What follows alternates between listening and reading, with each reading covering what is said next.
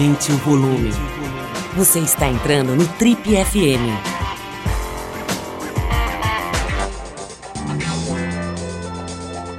Oi, eu sou o Paulo Lima e você está acompanhando a versão podcast do Trip FM.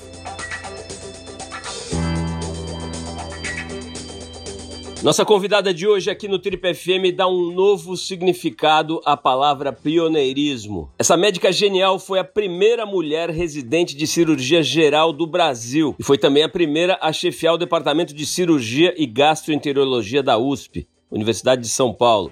Um departamento, aliás, que foi ela quem criou. Ela é filha de imigrantes libaneses, nasceu na ilha do Marajó, no Pará, Recentemente, ela foi reconhecida também pela Universidade de Stanford, nos Estados Unidos, como uma das pessoas que mais contribuíram para a ciência no mundo pelo seu trabalho revolucionário no tratamento do câncer retal. Com mais de 50 prêmios científicos de relevância, tanto no Brasil quanto no exterior, no ano de 2020, essa cirurgiã foi forçada a ocupar o lugar do paciente. Ela passou 50 dias entubada lutando contra a Covid-19. Hoje, sem qualquer problema de coluna ou instabilidade nas mãos, como sempre diz, ela está de volta à sala de cirurgia pelo menos três vezes por semana. Ah, só um detalhe: essa nossa convidada de hoje completou 90 anos de idade recentemente. Eu estou falando da genial médica doutora Angelita Gama. Doutora, para começar, muito prazer em conhecer a senhora. A gente estava curioso, eu, tava, eu pessoalmente estava muito assim animado e curioso para conhecer a senhora pessoalmente já li muito sobre a sua trajetória, né? Já vi entrevistas, vi uma entrevista muito interessante no Jô Soares e tantas outras, né, que a senhora fez. Mas eu queria muito bater esse papo com a senhora. E para começar, uma das coisas que são interessantes na sua biografia, né, tem muitas coisas interessantes, mas a primeira é ter nascido na Ilha do Marajó, né? Assim, eu não conheço ninguém que nasceu na Ilha do Marajó. A primeira pessoa que eu conheço que nasceu lá, né? Conta um pouquinho para a gente, doutora, da sua, da sua origem, da sua, de onde a senhora vem, da sua infância, como é que a, a sua história começa? Veja bem, é um prazer enorme estar aqui, bater este, é, fazer essa entrevista com você. E nós somos muito chegados na rádio de vocês. E eu, particularmente, sempre tive muito chamego, se é que a gente pode falar de chamego com a imprensa. Desde que me formei, eu sempre sou lá na imprensa. Eu acho que a imprensa ajuda muito o profissional, ajuda a classe médica, sem imprensa, a gente não conseguiria divulgar as nossas ideias. Muito obrigada. Eu sempre sou às ordens para falar alguma coisa. Meus pais nasceram em Beirute, meu pai nasceu em Beirute, minha mãe nasceu em Zagreb. E, no tempo da guerra, meus pais tinham a intenção de ir para os Estados Unidos. Já tinham alguns familiares que chegaram nos Estados Unidos. Mas a minha avó materna, na viagem de navio, pegou uma conjuntivite e não conseguiu entrar nos Estados Unidos. Eles eram muito rígidos na época, e ela acabou, sem saber como, parando no São Luís do Maranhão. Lá em São Luís do Maranhão, meu pai ficou muito pouco tempo lá, não se deu muito bem com o clima, e foi aconselhada por alguns conhecidos dele, porque tinham vários libaneses lá, aí para Belém. Meu pai foi para Belém. De Belém, meu pai, que era muito jovem na época, resolveu ir criar búfalo, criar uma fazenda na Ilha de Marajó. E foi por isso que a gente nasceu na ilha, que eu nasci na Ilha de Marajó. Aliás, lá nasceram seis filhos. Nós éramos sete e só uma que nasceu em São Paulo. Mas nasceram seis filhos. Meu pai trabalhava, tinha uma fazenda pequena, ele achava que era um capitalista por ter alguns búfalos. De repente, o meu irmão mais velho teve uma apendicite aguda, acabou falecendo de apendicite aguda. E meu pai, como todo libanês, bem esperto, falou, bom, se morreu o mais velho de uma apendicite aguda, os demais irão morrer também. E ele então resolveu vir aqui para o sul, veio aconselharam também meus amigos a vir para São Paulo.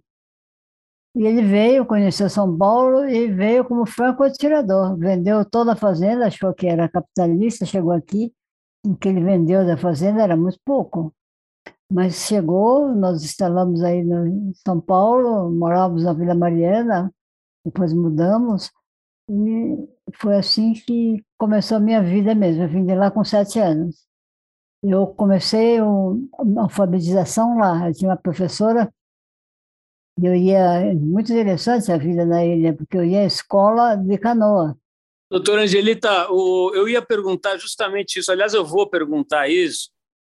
Qual a memória mais antiga que a senhora tem, assim, a primeira memória lá de comecinho da sua existência, assim? Que que, que que a senhora a primeira fotografia da sua cabeça? Eu acho que é, era a família, uma família muito unida. Eu, desde pequena, nós tínhamos uma moça que minha mãe criou, que era nossa babá. Eu era muito vaidosa, eu tinha meus cabelos eram crespos, e minha imagem era sempre que eu saía de casa, ela fazia meus cachos. Ô, ô, doutora, antes de entrar na sua vida acadêmica, eu queria saber se a senhora tinha muitos namorados, como é que era a sua vida de solteira? Não, interessante, eu não tinha namorados, não. Eu era muito amiga dos meninos, dos rapazes, gostava, me dava muito bem com eles, mas eu não tinha namorado. Eu, aliás, eu tive muito poucos namorados na minha vida. Eu não era namoradeira. Eu gostava da vida. E a senhora sempre foi magrinha, assim como a senhora é hoje, ou, ou mudou? Não, não, eu sempre fui magra. Nunca. Eu, você pode acreditar, eu visto ainda as minhas roupas de solteira. Queria que a senhora falasse um pouquinho né, uma cirurgiã como a senhora, que tem mais de 50 prêmios internacionais e livros e tudo que, enfim, que uma carreira riquíssima acadêmica produz. Mas eu queria falar desse outro aspecto da sua trajetória, da sua biografia, que é esse, esse interesse e essa prática esportiva, né? O que, que isso trouxe para a sua vida? Eu acho que isso, olha, eu acho que é essencial. O esporte é fundamental na vida do jovem. Você conhece outras pessoas. Você melhora o seu corpo, você adquire uma vitalidade enorme. Então, o esporte só traz vantagens. E no esporte, você compartilha tudo. Você atua em grupo, em geral em grupo, então você aprende a compartilhar. Nada, você não faz nada sozinho. E isso é muito importante na vida. Você não fazer nada sozinho. Você está sempre acompanhando, vendo o outro e aprendendo com o outro e aprendendo e ensinando. Vamos voltar para a nossa linha do tempo. A senhora estava ali no vestibular da faculdade, pensando como é que a senhora foi parar na, na universidade, na, na faculdade de medicina da USP? Na realidade, meu pai, meus irmãos mais velhos, minhas irmãs eram professoras. Meu pai queria que eu fosse professora, ou eventualmente advogada, como outros irmãos meus estudaram. Eu se eu fosse ser advogada, eu queria ser juíza. Até eu tinha uma vocação certa para ser juíza. Eu sou muito metida, eu gosto de julgar as pessoas. então, eu teria uma boa vocação. Mas as minhas amigas estudaram medicina e eu fui no bolo. Então, eu descobri minha vocação depois. E como é, eu, eu sei, a senhora já falou em algumas entrevistas, né? E a gente sabe que nessa época até hoje, né, existe preconceito, existe essa coisa da mulher ganhar menos e, um, enfim, mulher tendo que, que até hoje conquistar certos espaços e tal, né? A senhora foi muito pioneira nesse sentido, mas também deve ter sido pioneira no enfrentamento dos preconceitos, né? Queria que a senhora contasse um pouquinho. A senhora fala, inclusive, que o primeiro obstáculo foi dentro da sua casa, não é? Eu fui acumulando uma série de nãos, não. Então eu disse: não, eu quero outra carreira, não quero ser professora. Eu vou fazer vestibular, vou entrar na medicina. Porque eu mas medicina é uma carreira muito difícil. Primeiro que você não vai entrar, eu já ouvi dizer que é muito difícil entrar na USP. Naquela ocasião só tinha a USP e a, e, e a Escola Paulista de Medicina, que era caro na época, paga, a única pública mesmo era a nossa faculdade. Então eu estudei muito, me preparei e entrei, entrei em oitavo lugar. Meu pai aí mudou de ideia, exultou. Ficou feliz. Foi uma vitória muito grande. Ele, meus pais ficaram muito felizes. E aí eu cursei, foi uma entrada na faculdade de medicina, mudou o rumo da minha vida. Realmente foi fundamental. Doutora, vamos, vamos então falar um pouquinho dessa, dessa sua desse seu ofício, né, dessa sua dessa sua desse seu sacerdócio aí que são muitos anos né, operando, e a senhora continua operando, né? E, é, eu, eu vi algumas, Eu vi algumas imagens da senhora operando, inclusive no, no YouTube, que é incrível, né? A senhora com um monte de gente em volta, as pessoas jovens ali, tudo olhando assim, a senhora mexendo naquelas, naqueles bracinhos mecânicos, né? E operando ali com, com, sei lá, uma televisão, um negócio muito incrível, né? Conta um pouquinho, doutora, o que, que é, o que, que, o que, que um, uma, um cirurgião sente quando está operando ali a barriga de uma pessoa? Me conta um pouquinho como é ser cirurgião. Primeiro, eu fui ser cirurgião também por um acaso. Você veja que o meu destino é cheio de acasos. Quando estava na faculdade, durante o sexto ano, há um regime de internato. Ou seja, passa em diferentes clínicas. E eu tinha intenção de ser cardiologista. Eu trabalhava também com o doutor professor Luiz Benério de Cu, grande professor de cardiologia. Mas aí o residente, que era um residente muito bom, que era na faculdade existe uma hierarquia. O sessionista respeita o interno, o interno respeita o residente, um ano faz diferença. Aí o residente me disse, sutura essa barriga. Eu fechar, ajudei a operação como interna, eu nunca tinha entrado numa cirurgia. Pega o porta-agulha e experimenta fechar a parede abdominal. Eu falei, eu nunca suturei. Mas eu peguei o porta-agulha e ele me disse, sabe que você leva jeito? E esse leva-jeito entrou na minha cabeça, e eu falei, vou mudar, eu vou ser cirurgião. Se eu levo jeito, eu vou ser cirurgião, eu vou em frente. E aí recebi outro não. O chefe da residência de cirurgia, eram oito vagas só. Falou, não, você não vai disputar uma vaga. Muitos queriam ser residente de cirurgia. Você vai para a clínica, você é amiga do DECU, você é boa aluna, fazer trabalhos científicos com o DECU primeiro trabalho eu fiz com ele, trabalho científico. Eu falei, não, eu levo jeito, eu, quero fazer concurso. Aí foi um telefonema para o diretor da faculdade, e no fim me aceitaram fazer o concurso. E eu fui a primeira colocada no concurso para entrar na residência de cirurgia. Aí eu pude escolher a clínica que eu ia. E eu escolhi a clínica do Alípio Correia Neto, um homem extraordinário que foi à guerra aprendeu a transfusão de sangue, trouxe a transfusão de sangue ao Brasil, era um chefe que tinha uma autoconfiança enorme, não tinha medo dos assistentes. E com ele trabalhava o Arrigo Raia. Eu entrei nesse grupo de grandes cirurgiões, de pessoas respeitabilíssimas. Então eu fui, fui, fui vencendo, porque tive uma boa assessoria, então eu tive uma boa tutoria, e aprendi a operar, eu levava jeito, eu nunca tive dificuldade nenhuma para operar. Eu sempre tive habilidade cirúrgica. Aliás, eu era costureira, hein? Na faculdade. A senhora, eu, eu sei que a senhora fala muito sobre autoconfiança, né? sobre a segurança, sobre encarar os desafios. Mas eu imagino o medo que deve dar a primeira vez que a gente vai operar, que o cirurgião vai operar uma pessoa, né? Deve dar um medo, assim, um, um, eu teria um pavor, sairia correndo, mas eh, obviamente eu não tenho a vocação que a senhora tem.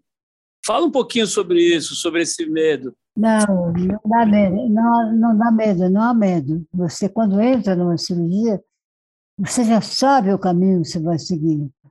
Você pode ter um sangramento, você pode ter uma perfuração, você pode encontrar uma doença muito mais extensa, muito mais avançada, você pode encontrar uma diferença na anatomia. Então, você tem, mas você tem o preparo, você tem o conhecimento. Você não opera um abdômen sem ter passado operando primeiro, fazendo uma estrutura pequena no, no corte, no pronto-socorro. Depois você vai para uma hérnia de criança, uma hérnia do adulto. Você vai progredindo, passo a passo. Você não faz nada. Quando você entra no abdômen, vai fazer uma a primeira operação que você faz no abdômen é uma apendicite, uma apendicite aguda. Então você aprende a fazer aquilo. Então você vai perdendo, não tem medo. O que o cirurgião precisa ter, ao contrário do que muita gente pensa, o cirurgião precisa ter tranquilidade e presença de espírito, segurança e conhecimento.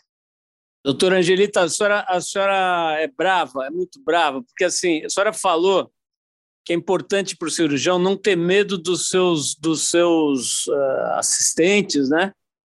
E eu imagino que os assistentes é que têm medo do cirurgião. A senhora é muito brava com os seus, com os seus aprendizes ali, ou a senhora acha que a senhora é tranquila? E, e como é que a senhora é dentro de uma, de uma operação, de uma cirurgia? Eu não sei se eu, ah, se eu estou sendo pouco modesta, mas eu acho que eu trato minha equipe muito bem. Eu nunca descompenso na sala de operação. A culpa sempre, quando qualquer coisa é minha e não deles, eu os trato muito bem. E vou te dizer, minha equipe é fantástica, eu me dou muito bem com eles. eles nós somos amigos, amigos de sair juntos, sair, viajamos juntos, vamos a congressos juntos, participamos.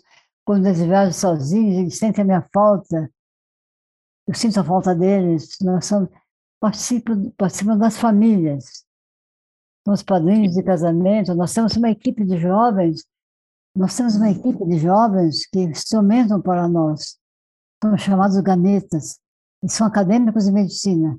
E no período da tarde, quando eles acabam o período da faculdade, eles nos ajudam a operar. E eu me dou muito bem com eles. Nós gostamos dos jovens. E eu acho que o nosso segredo é, é de continuar mantendo isso, que nós estamos sempre cercados de jovens. E com ele a gente ensina e aprende. Doutora, falando, falando nessa coisa dos jovens, né? Eu vi numa, numa entrevista sua, a senhora falando alguma coisa, me corrija se eu estiver errado, mas eu, eu, a senhora falando alguma coisa assim, ah, eu tenho um pouco de preguiça de, de andar com as pessoas da minha idade, que só falam de dor, de doença, de remédio. Eu gosto de sair com pessoas mais jovens. É isso mesmo, não? É isso mesmo. Eu saio, eu tenho alguns amigos da minha idade, mas são amigos especiais, mas de um modo geral, com quem a gente sai, viaja, é sempre gente mais jovem.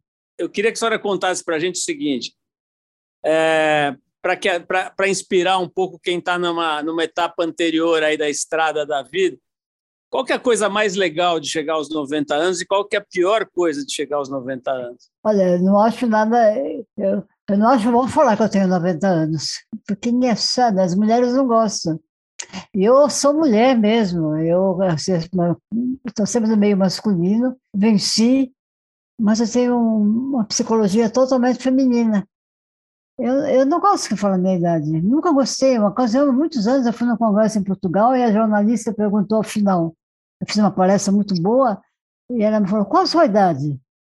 Eu falei, ah, escreve aí no jornal, desconhecida. Mas então, assim, vamos esquecer o número, mas assim, viver bastante, Viver bastante. O que, que tem de bom e o que, que tem de ruim? Não, eu acho que chegar aos 90 anos, como você está declarando a minha idade, é acalentador. Eu quase já morri, eu já tive experiência de morte, você sabe, todos sabem, eu tive um Covid e eu tinha certeza que eu ia morrer. Mas eu falei, puxa, mas me morrer agora? Eu tive uma vida, eu sou. Afinal, não é todo mundo que chega nessa fase da vida mas eu gostaria de viver mais um pouco. Tem tanta coisa para fazer, a vida é tão boa, tão gostosa, e por isso essa vontade de viver ajuda muito na vida. E chegar aos 90 anos, como você fala, eu enxergo, você veja, eu tenho um óculos que eu uso, deixo cair, mas para ler letras muito pequenas. Eu, eu escuto, eu enxergo, tenho boa coluna, as minhas mãos não tem nenhum tremor, então, eu opero com toda segurança, porque eu conheço o abdômen, conheço as doenças, tenho segurança quando estou operando. Eu saio da cirurgia relaxada, então, para mim é um relaxamento. Então, chegar a essa fase de amadurecimento em que você tem conhecimento das, das coisas que você. conhecimento daquilo que você está atuando, e você continua atuando porque você acha que está em condições de atuar bem. Eu continuo trabalhando porque eu acho que quando eu atendo um doente, eu estou dando para o doente o melhor que eu posso dar. O cliente que me procura, eu fico, modéstia à parte, tranquila por ele, satisfeita por ele, porque eu acho que procurou um bom profissional na, na minha área. Na minha área tem gente igual, mas melhor é difícil, porque você está procurando o seu melhor. Tem igual, melhor tem aquela escala. Não é, não é um só que é o melhor, tem muitos que são os melhores. Então, eu tenho, eu tenho a confiança de estar dando para o doente melhor. E quando eu estou operando, eu, estou, eu estou com segurança que eu estou operando da melhor maneira possível e que a equipe que está me ajudando já é muito competente também. Então, nós oferecemos ao doente operado uma segurança absoluta. Às vezes pode não dar certo, mas se não der certo, são, isso é próprio das doenças. Algumas doenças não dá certo. A maioria, felizmente, dá. E eu costumo dizer, brincando, Deus está aqui no meu ombro direito. E além de estudar, trabalhar, estudar, ser competente, eu tenho uma sorte extraordinária. Comigo tudo dá certo. eu parto desse princípio, tudo dá certo. Doutora Angelita, eu, eu vou querer saber um pouquinho sobre essa sua experiência aí tão difícil, né? 50 dias é, na UTI, se eu não me engano, né? Na, na, no início da pandemia e tal, mas antes eu queria perguntar uma coisa para a senhora que é talvez, enfim, não é exatamente a sua área de atuação, mas a senhora é uma profissional de saúde super respeitada, talvez tenha alguma luz para nós sobre isso, que é o seguinte: essa história da saúde mental, né? Eu vejo que a senhora tem uma saúde mental invejável, né? Porque a senhora fala com muita alegria, com muita segurança, com muita vibração, como diz a, a garotada, né? Mas, mas aparentemente a gente está vivendo um momento muito difícil, né? Eu soube de dois casos agora nos últimos 20, 30 dias, dois casos de suicídio de adolescentes, né? É, tem tido muita gente com um quadro de depressão. A depressão parece estar virando uma, uma epidemia, né? E talvez não se conhecesse tão bem essa doença, agora se conhece melhor, se diagnostica melhor, mas o fato é que, agra agravado pela pandemia, mas parece que a gente tem uma, um quadro de uma queda geral da saúde mental, assim, coletiva.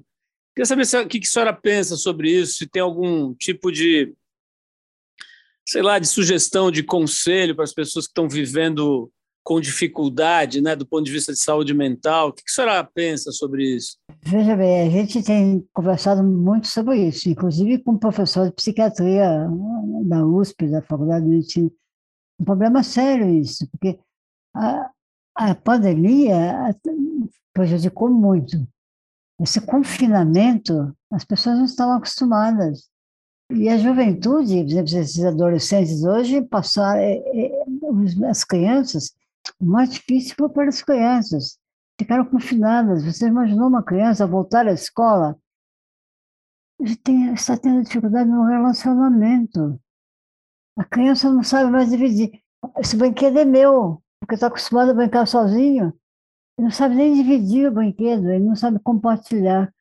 Confinamento já prejudicou o adolescente, muito, muito mais do que os adultos os adultos, veja, uma quantidade enorme de separação, porque os adultos, marido e mulher, não estão acostumados a conviver muitos, muitas horas, muitos dias juntos, confinados.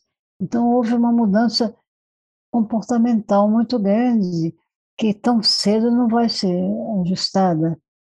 A criançada hoje, os adolescentes, estão sendo trabalhados e, e é muito necessário apoio psicológico, apoio de psicólogas e psiquiatras, só com eles, essa conversa com eles, a explicação desses fatos é que não são só eles, não são somente eles que estão deprimidos. Existe um colosso de jovens deprimidos. E a gente conhece melhor a depressão. A depressão é uma doença, não é só uma condição. Já havia depressão. Na minha época de acadêmicos, eu tive colegas que se suicidaram. Mas era, naquela época era raro. Hoje é mais frequente. Mas as condições de vida também mudaram. E os adolescentes passaram por uma fase muito difícil, você mesmo, todos sabem disso.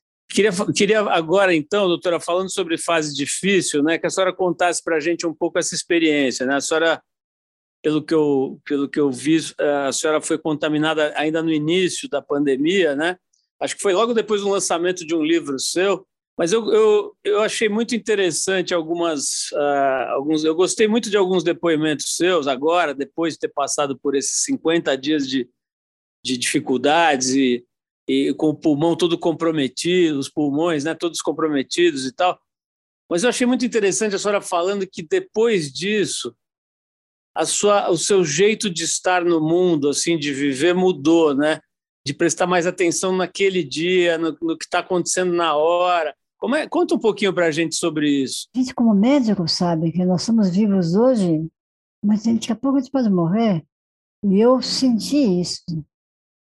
Todos sabem, antecipam. Eu senti, quando eu fui entubada, fiz tecostobia, um colega meu que fez, entubei. No período que eu estava entubada, não tive consciência de nada, foi assim, todo o tempo de intubação, não senti nada. Eu fiquei com dó depois, sabendo dos, dos meus familiares, dos meus amigos que sofreram muito. Eu, naquele período, não sofri nada. Agora, quando eu acordei, quando eu estudei, eu olhei a vida, falei, mas não morri, estou viva. Carpe diem, aproveita a vida. Garcia Marques, grande Cabral Garcia Marques, tem umas frases maravilhosas. Se, eu, se me fosse dado nascer de novo, eu me vestiria simplesmente, não deixaria passar um minuto. Eu diria às pessoas amigas: eu sou seu amigo, eu te amo, eu te quero, eu sinto sua falta. Declare-se hoje, porque amanhã pode ser que seja tarde demais para você declarar, e nem vai mais dizer. Então, eu sempre senti, eu leio muito, além de estudar, eu leio muito. Sempre tem um livro de literatura ou de um pensador na minha cabeceira da cama. Antes de dormir, eu sempre acho os minutos para ler. E há pensadores, poetas, filósofos extraordinários. A gente aprende muito na leitura. Além do esporte, faz falta profissional, todo tipo de profissional, leitura. Porque é uma forma de compartilhar, aprender. Doutora, é, eu, vou, eu vou repetir aqui uma pergunta que o Jô Soares fez para a senhora já há bastante tempo quando a senhora esteve lá no programa dele, no programa de entrevistas dele, que eu, eu queria ouvir a atualização da resposta. Né? Na, naquela ocasião, a senhora contou que, que a senhora é casada com um cirurgião também, né? Que, que já tem também uma longa trajetória, um respeitadíssimo professor titular e tudo mais, né, da USP. É, mas ele perguntou sobre a longevidade do casamento, né, o quanto tem a ver ou não com essa coisa de compartilhar os mesmos saberes e é, nesse caso a mesma profissão, né? Eu tenho, eu, eu já vi casos de, de profissionais que se casaram e que virou um inferno a vida deles, né? Porque eles não eles tinham assim praticamente o mesmo dia a dia, o mesmo assunto e tal, e não deu certo. Eu conheci um casal que eram publicitários e eles se separaram porque não, não funcionou aquilo que era um assunto só o dia inteiro. Como é que vocês, a senhora e o seu marido, como é que, que vocês eh, lidam com isso, né? com essa coisa de, de uh, trabalharem, às vezes, juntos, operarem juntos, né?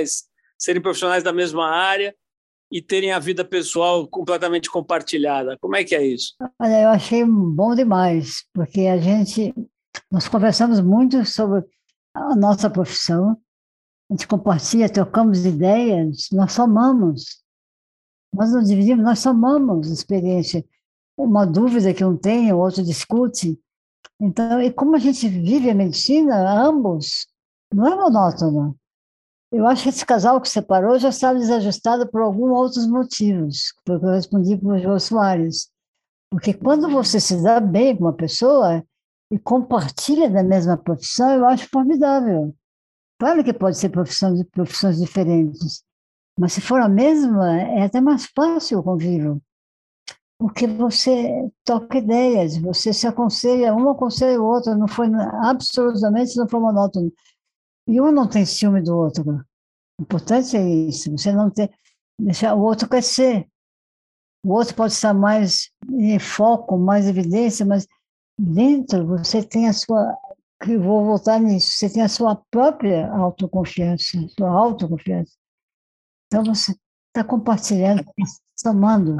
É, eu já vi médicos que não conhecem nada sobre nutrição. Eles simplesmente ignoram e não fazem nenhuma correlação entre a nutrição e a saúde, né? Uma coisa absurda. Claro que estamos falando de, enfim, de, de um ou outro profissional que está, é, vamos dizer assim, meio deslocado da realidade. Ao contrário, eu vejo que a senhora sempre fala sobre alimentação, né? É, a, a, importância que isso tem para o composto da saúde humana, né?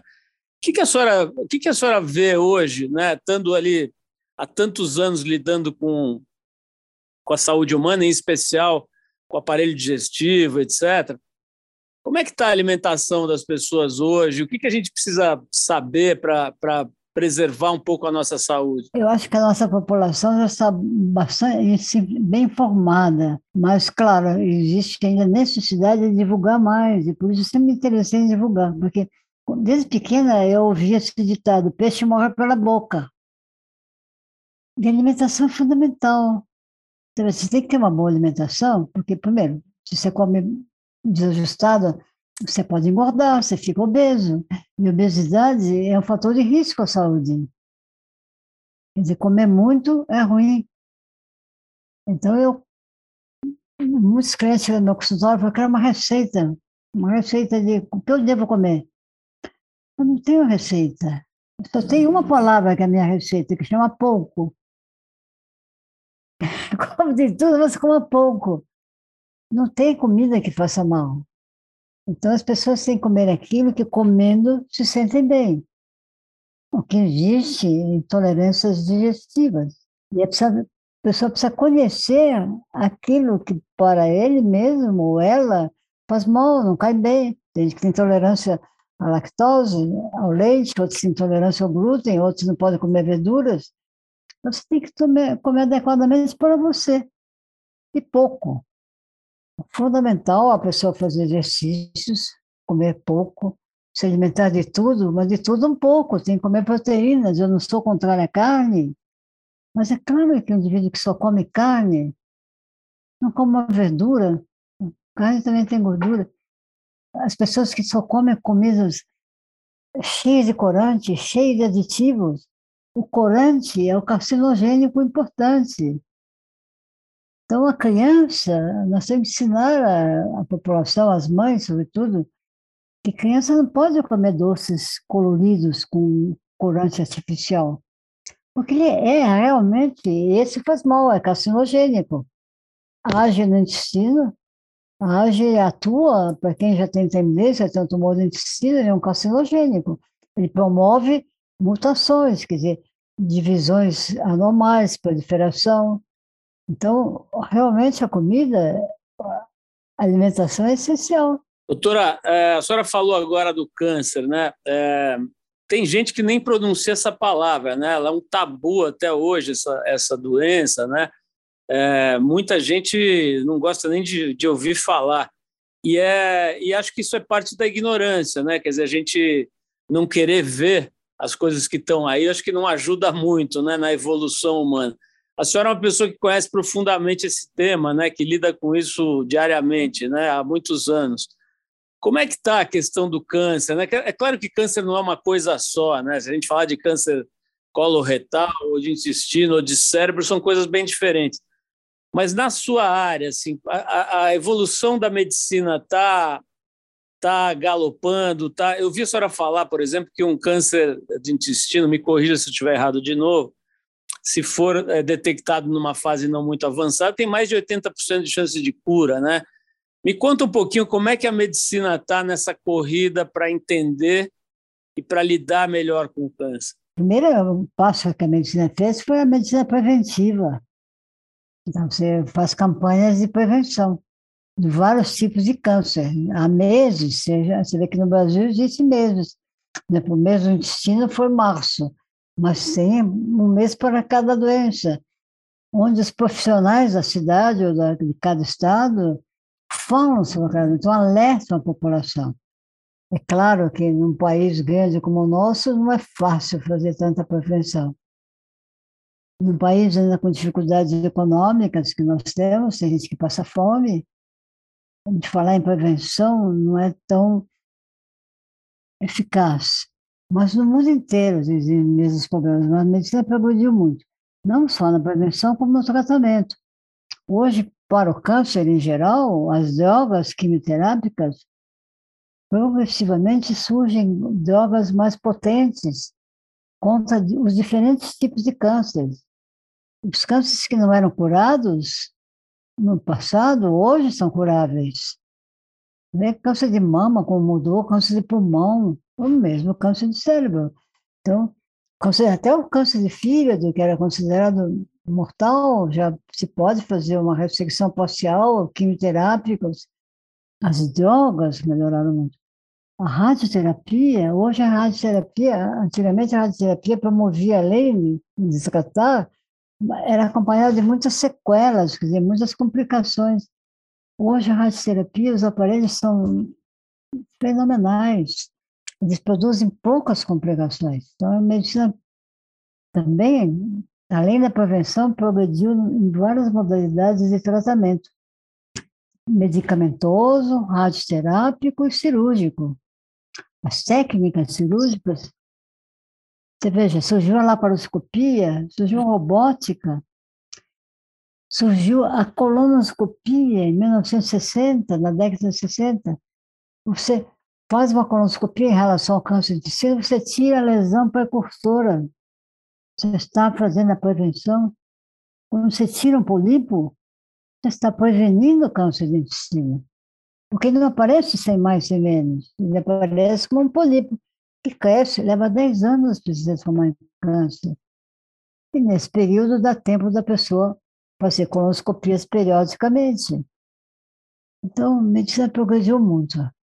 Eu sou feliz de ter escolhido essa profissão, porque a gente não para de estudar. Então, um grande entusiasmo nosso, do médico, é que ele fica atento, porque ele tem, tem que estar atento. Está estudando, viajando, vendo outros serviços, aprendendo técnicas novas. Doutora, é, ao mesmo tempo que a gente tem essa tem um, um, certo paradoxo, né, que é a, porque a senhora está falando de coisas que são realmente fantásticas, né, tecnologias de medicina preventiva, de drogas e, e tudo mais, né. Ao mesmo tempo que a gente tem acesso a isso tudo no Brasil, e o SUS é, agora ficou, ficou mais claro ainda, né, durante a pandemia, que é realmente um, um sistema muito importante né, de saúde pública que, que não tem igual, acho que no mundo e tudo. Por outro lado, né, a gente sabe, todo mundo conhece, ou deveria conhecer, né, gente mais pobre, que tenta fazer um exame e leva um ano para marcar, ou, tenta, ou, ou, tem um caso grave de doença e não consegue ser medicado e tal.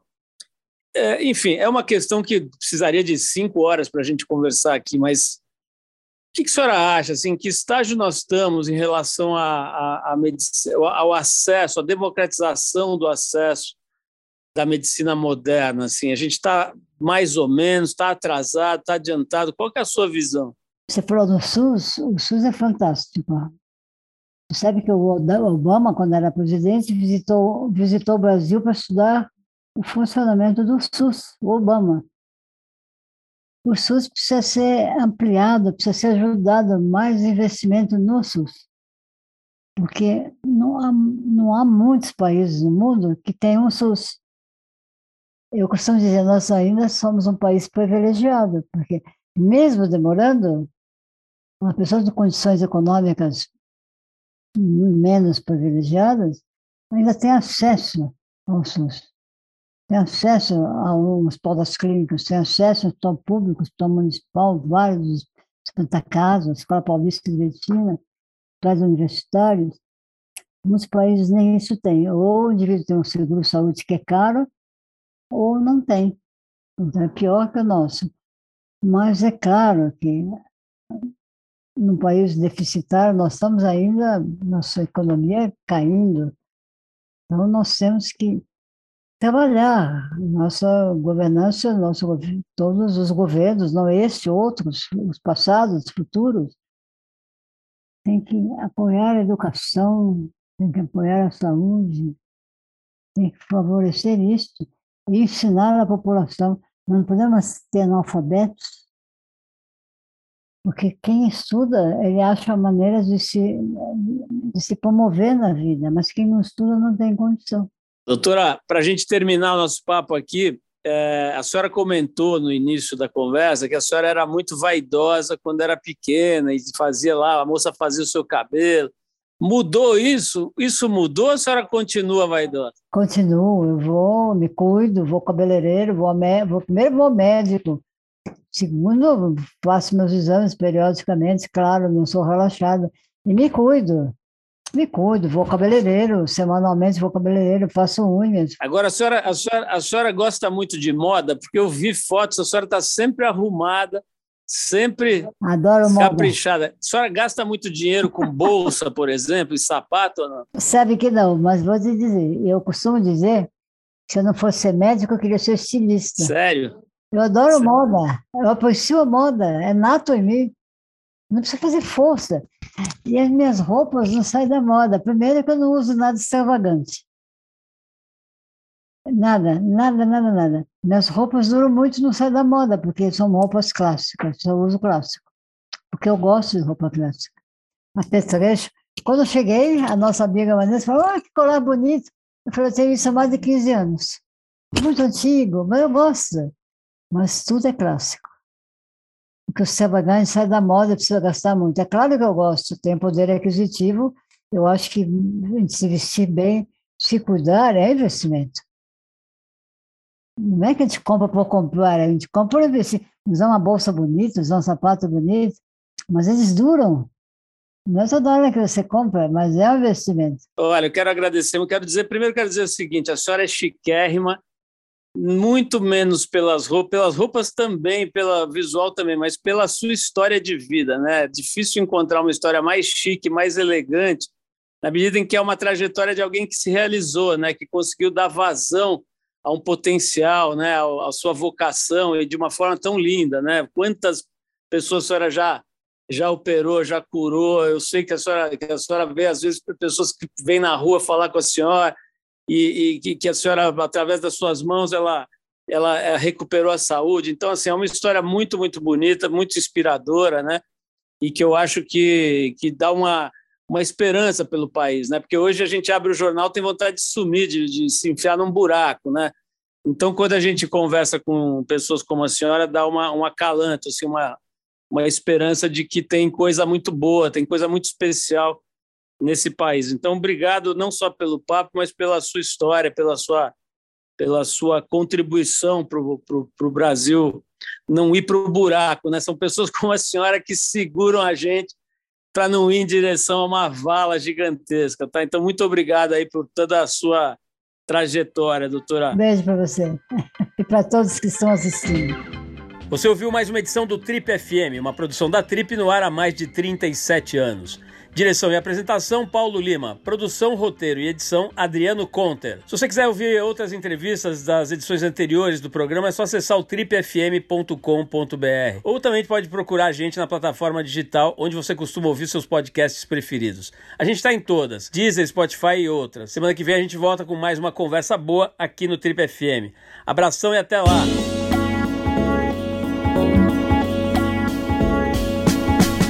Você ouviu Trip FM.